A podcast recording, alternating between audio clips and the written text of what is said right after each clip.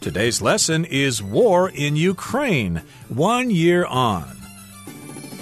Hi, everybody. My name is Roger. And I'm Candice. And today we're going to talk about the war in Ukraine, which we've all heard about for a year now. You may not believe it, but the war has been going on for about a year now, give or take a couple of weeks. And indeed, it has been in the news all the time. So, yeah, we're going to try to give you an update as to what's going on there in Ukraine. Well, lots of people have been suffering and been displaced by the war in Ukraine. And of course, we call it a war. But in Russia, depending on who you listen to, it's not necessarily referred to as a war. And the coming paragraph explains a little bit more about that. Right. Uh, different countries have different terminology for their military actions. Like uh, during the Vietnam War, the U.S. referred to it as a police action, at least for a while there, and not an actual war or invasion. But uh, we are talking about the war in Ukraine one year on, one year after it started. So let's find out about what's going on in Ukraine. Let's listen to the first part of our lesson, and then we'll discuss it. War in Ukraine, one year on. A war that Russia's President Vladimir Putin dubbed a special military operation has now dragged on for almost a year. Russia invaded Ukraine in February 2022, aiming to conquer a country Putin has long viewed as rightfully part of Russia. Believing Ukraine had neither the will nor the weapons to fight back effectively, Putin thought that the invasion would be successfully completed within weeks.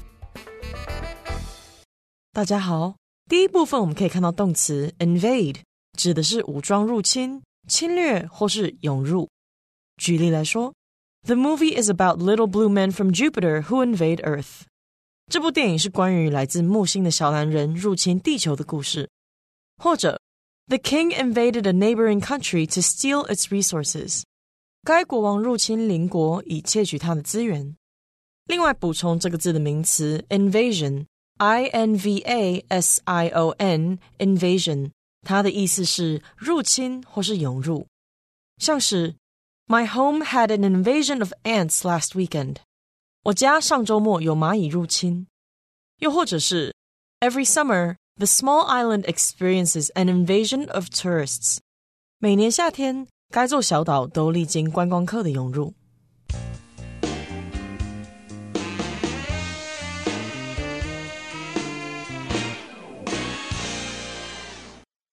Okay, so you all know that the war in Ukraine is between Ukraine and Russia, and a war that Russia's President Vladimir Putin dubbed a special military operation has now dragged on for almost a year. So if you dub something a special way, that means that's what you call it, especially if you give it special terminology. And of course, Putin has dubbed this war as a special military operation. He does not call it a war, but other people do call it a war. But it's been going on for a long time. It just keeps going on and on and on. That's why we say it has dragged on for so long. It seems like it's never going to get over. Yes, technically speaking, one year isn't that long, but when we think about what people were saying, they said, oh, this war is going to be over in a few weeks, compared to a few weeks a year is a really long time. And the fact that Putin has dubbed this a special military operation rather euphemistically also indicates the kind of message that he is spreading back in Russia. But most of the allies of Ukraine recognize it for what it is a war because Russia invaded a sovereign country. Indeed. And of course, a lot of people thought it would be over quickly. It's going to be over in a couple of days. And Russia invaded Ukraine in February 2022, one year ago, aiming to conquer a country Putin has long viewed as rightfully part of Russia. So to invade just means to go from one place to another with an army and take over that other country. And of course, human history is full of countries invading other countries. They take over the other country and they destroy the government and they are the new government. Yes, and I think part of the reason that Putin dubs this a special military operation and views Ukraine as part of Russia is because historically Ukraine was part of the Soviet Union. So he's a little bit stuck in the past and he wants to go back to the glory days of the past. And of course, this invasion is a military action, but I think most of the politicians are trying very hard to make it clear that Ukraine is no longer part of the Soviet Union or the historical Russia. The maps have been redrawn for a very long time, and Russia therefore does not have any right to own any part of the Ukraine. And also in this sentence, we have the word conquer, which means to take over another country. To invade is the action of moving your army into that country, and then when you have controlled the whole country, we say you have conquered that country. I think the Normans conquered England a long time ago. They just invaded and took over, and uh, they changed a lot of things in England as a result of that. And so here, of course, Putin wants to conquer Ukraine because, hey, it's actually part of our country anyway. So it's not really an invasion. We're just kind of uh, doing this special military operation in our own country. Believing Ukraine had neither the will nor the weapons to fight back effectively, Putin thought that the invasion would be successfully completed within weeks. So, of course, Putin thought Ukraine was just this weak little country with a bunch of sunflowers and nothing else. So he thought, oh, it'll be really easy to take them over because they don't have the will nor the weapons to fight back. They're just really weak people. They don't have a lot of weapons. And of course, if we invade, they'll welcome us with open arms. Oh, we can be part of Russia? That's wonderful. Please come in. That's what Putin thought, that it would be a cakewalk to go over there into Ukraine. But he found out that it wasn't so easy. Yes, he vastly underestimated the determination or the will of the Ukrainians to be autonomous, to have their own country. And he also underestimated the international response to his incursion into the Ukraine. Now it's time to listen to the second part and then we'll discuss it. Instead, he has seen the full force of Ukraine's determination, as Ukraine has repelled the Russian military and consolidated support from around the world. Even as the Russian army occupied territory in eastern Ukraine, illegally annexing several regions, Ukraine launched successful counteroffensives. Russian troops suffered heavy losses and were humiliated in April by the sinking of the cruiser the Moskva. 第二部分我们看到名词 determination，它的意思是决心、坚决或是果断。例如，What sets Amanda apart from her friends is her determination to succeed。使 Amanda 与她朋友不同的是她想要成功的决心。又或者说，Sometimes determination is more important than talent。有时候决心比才华更重要。另外，这个字去掉字尾 a t i o n，再加上 e。 就会变成动词 determine，意思是判定、测定或是决定。我们可以说，Your height determines whether you can go on this ride。你的身高决定你是否能玩这个游乐设施。也可以说，The order of speeches was determined by the speakers' surnames。演讲的顺序是由讲者的姓氏来决定。再来，我们看到单字 occupy，它是动词，指的是占领。 占据或是占时间或是空间。举例来说，Foreign troops occupied several towns near the border。外国军队占领了边界附近好几个城镇。也可以说，Lucy's toys occupy most of the shelves in her bedroom。Lucy 的玩具占据了她房间内的大部分架子。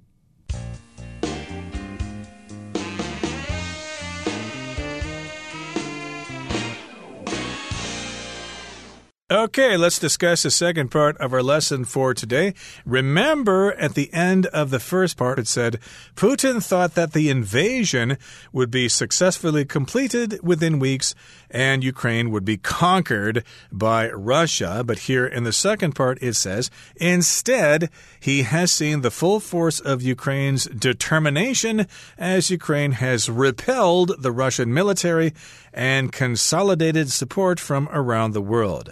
So, of course, he underestimated Ukraine's determination. That means they are intending to do something. They're not going to change their minds. They have this determination and they're not going to be persuaded to do anything else. They just won't give up, basically. So, yes, indeed, he has seen the full force of Ukraine's determination and their will and their willpower. And, uh, well, Ukraine has repelled the Russian military. If you repel something, you kind of keep it away from you, you push it away. Like if you're outside having a picnic or something, you want to repel mosquitoes, you want to keep them away. You might use insect repellent, some kind of chemical that you put on your skin or something like that to keep those bugs away. Yes, and as you mentioned, Roger, he also underestimated the kind of support that Ukraine would get from around the world. And where there were some very separate nations in Europe before, I think the issue of the war in Ukraine actually unified a lot of the ideologies around Europe. In our article, it says that it consolidated the support from around the world. So consolidated means to bring together, unite. And of course, a lot of countries united in their joint efforts to support Ukraine. Exactly. Consolidated, of course, that's from the verb to consolidate, which means you make something stronger or more solid. And indeed, we got lots of support for Ukraine from around the world when that happened. And even as the Russian army occupied territory in eastern Ukraine, illegally annexing several regions, Ukraine launched successful counteroffensives. So it is true that Russia did occupy territory in the eastern part of Ukraine. If you occupy a place, you're just there and you're in control. Like after World War II, of course, the United States did not conquer or invade Japan. They just simply occupied the place. They were there to make sure things were okay. And then they kind of let them do their own thing there. But uh, in this case, the Russians occupied territory in eastern Ukraine, and they also did something bad. They illegally annexed several regions. Annexing here is from the verb to annex, which means to simply add something to your territory. That's what Russia did a while ago with the Crimean Peninsula.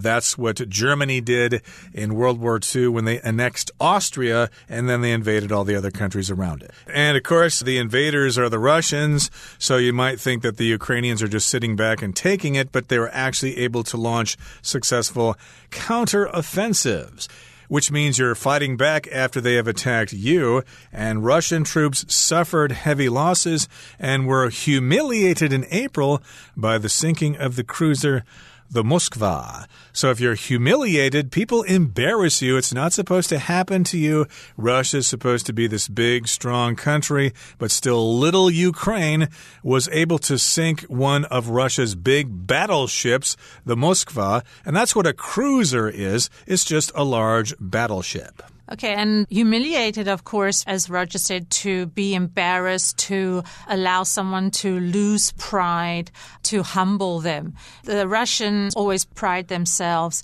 on being a really strong nation. Putin himself always prides himself on being a strong man. And so, of course, he felt very embarrassed because initially you'll remember that he thought he was going to win the war in only a few weeks. Indeed. So he was humiliated. Russia was humiliated. I suppose you could say the Americans were humiliated after the defeat in Afghanistan and in Vietnam and various other places. Okay, that brings us to the end of the second part of our lesson for today. Let's move on now to the third part and we'll listen first. With every defeat, Russia's leaders have resorted to increasingly extreme actions. In September, they announced a military draft that thousands of men left Russia to escape. In October, Ukraine's successful attack on an important bridge linking annexed Crimea with Russia led to a swift response in the form of strikes on cities and threats to use nuclear weapons. As the war rages on, it is anyone's guess how it will end. One can only hope that it will end as soon as possible. 第三部分我们看到名词 defeat，指的是战败或是失利。 举例来说，The players on the baseball team were very upset after their terrible defeat。棒球队的球员在惨败后非常沮丧。或是，After its defeat in World War II, Germany was divided into two nations。德国在二次大战战败后分裂成两个国家。另外，这个字也可以当做动词，意思是击败或是战胜。我们可以说，I defeated my brother in a game of chess。 我在一场西洋棋赛中击败我弟弟。也可以说，The brave knight defeated the dragon and brought peace to the village。那位英勇的骑士击败了龙，并为村庄带来和平。最后，我们看到片语 resort to 加名词或是动词 ing，指的是诉诸或是采取点点点。举例来说，I will only resort to surrender if I am given no other choice。我只有在别无选择的情况下才会诉诸投降，或是 We'll have to resort to swimming if this boat continues to sink。若船持续下沉，我们将得要靠游泳求生了。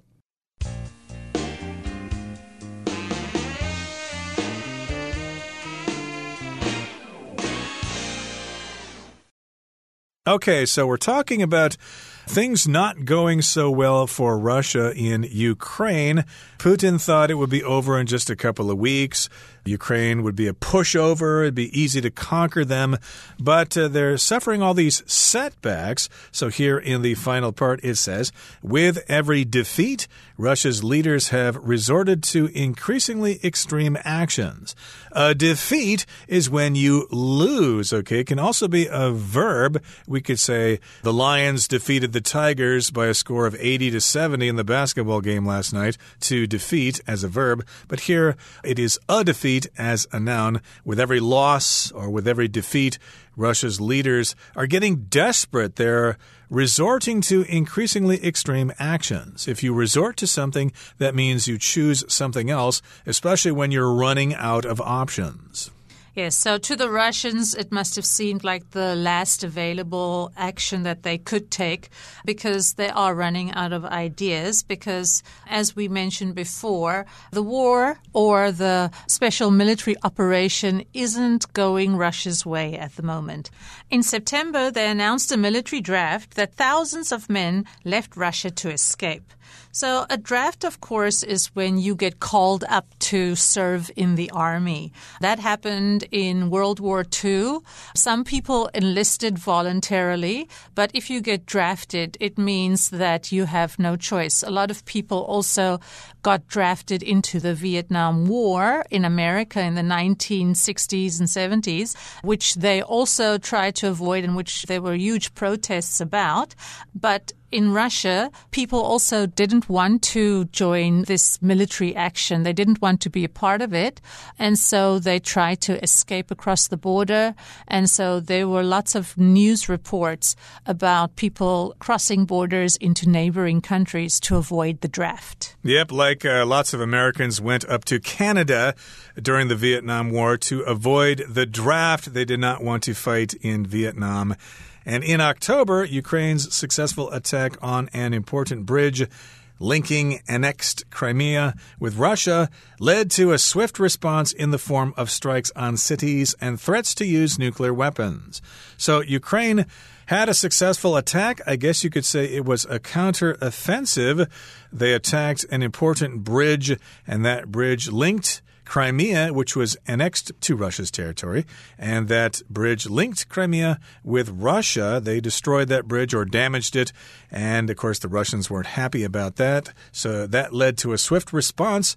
in the form of strikes on cities by, uh, you know, shooting missiles into major Ukrainian cities. And they also said, hey, if you guys keep doing that, we're going to nuke you. We're going to drop a big bomb on you a thousand times worse than the one that was dropped on Hiroshima. Yeah, that is a very serious threat.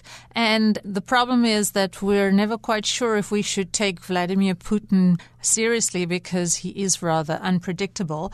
But of course, if one side resorts to using nuclear weapons, that could spell disaster for the whole world. So, of course, that is something that needs to be avoided at all costs. Now, here in the final paragraph, it says, As the war rages on, as it continues in a violent fashion, it's anyone's guess how it will end. So to rage on again means to continue, like a storm can rage on if it lasts for several days. So nobody really knows. It's anyone's guess how it's going to end. Will Russia finally give up, or will they eventually take over Ukraine with the help of somebody else?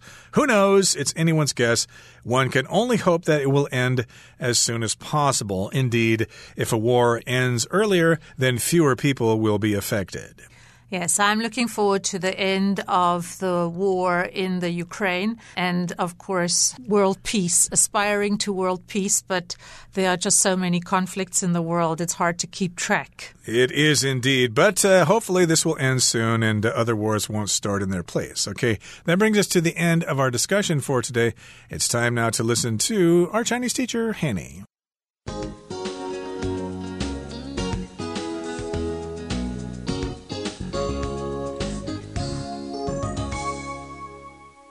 各位同学，大家好，我是 Hanny。我们来看今天的文法重点。课文提到，普丁以为对乌克兰的入侵会在几周内成功完成。那么相反地，当乌克兰击退俄罗斯军队，并联合来自世界各地的支援时，他看到了乌克兰充分的决心。那课文第二部分，他就用到 repel 这个动词来表达击退。我们来学它的字首字根。好，看到字根。P E L，它有 push 或是 drive 等等的意思，就是表达驱使、驱动或是推挤。那么在 repel 这个字当中，它的字首 R E 表示。Back 返回往回，那么字根 p e l 表示 drive 驱使，驱使攻击者或是敌人返回，把他们推回去，这样应该可以联想到 repel 有击退的意思。那顺便补充几个有相同字根的单字，第一个是 propel，它的字首 p r o 表示 forward 就是向前，那么 p e l 表示驱使，合在一起 propel 就是推动、推进、驱策、驱动的意思。第二个补充的是 expel，它的字首 e x 表示由内向外，p e l 表示推挤。那么由内向外推挤，应该很容易联想到 expel，它有驱逐啊、赶走、排出的意思。第三个补充的是 dispel，它的字首 d i s 表示分离，p e l 表示驱使。那么合在一起 dispel，它就有驱散或是消除的意思。好，那同样在课文第二部分有一句写到，Ukraine launched successful counteroffensives，乌克兰发动了成功的反击。那么 counteroffensive 就是指反攻或是反击，它是当名词来用。那它的字首 c o u n t e r counter 这个部分表示相反的、对应的。这个字首呢，常常会接在其他字词的前面。我们就来看几个例子。第一个是 counteract，好，它的字首 counter 就表示对立，后面加上 a c t act，它有行动、作用的意思。那对立的行动应该可以联想到 counteract，它表示抵消啊、抵抗或者是对抗。好，第二个例子是 counterpart，它的字首 counter 表示相对应的，part 表示一方，那相对应的一方就是用来表达对应的人事物。counterpart 这个字常常用来指跟前面的叙述相对应的人或事物。假设我们前面的叙述可能有提到某部电影的女主角，那你接着就可以用 her male counterpart。对应的男性，那就是指男主角喽。好，那第三个补充的是 counterclockwise，这个 clock 是时钟嘛？那么后面加上 w i s e 这个副词字尾，表示以什么样的方式？把这两部分结合在一起 clockwise 就表示顺时针方向的。然后我们在 clockwise 前面加上字首 counter 是相反的，那顺时针的相反就是逆时针喽。所以 counterclockwise 就表示逆时针方向的。好，以上是今天重点整理，我们回顾今天的单字吧。Invade. The army invaded the town in a surprise attack. Conquer. The Romans conquered Carthage, destroying the city during the Third Punic War. Determination. While she isn't the best athlete, Barbara often wins her tennis matches through her extreme determination. Repel. The cat repelled the bear's attack by scratching it on the nose. Occupy. The foreign troops occupied the countryside while the native troops held the urban areas. Humiliate. Ron was humiliated by the trick his friends played on him. Defeat. After suffering another defeat, Ronald gave up playing badminton for good.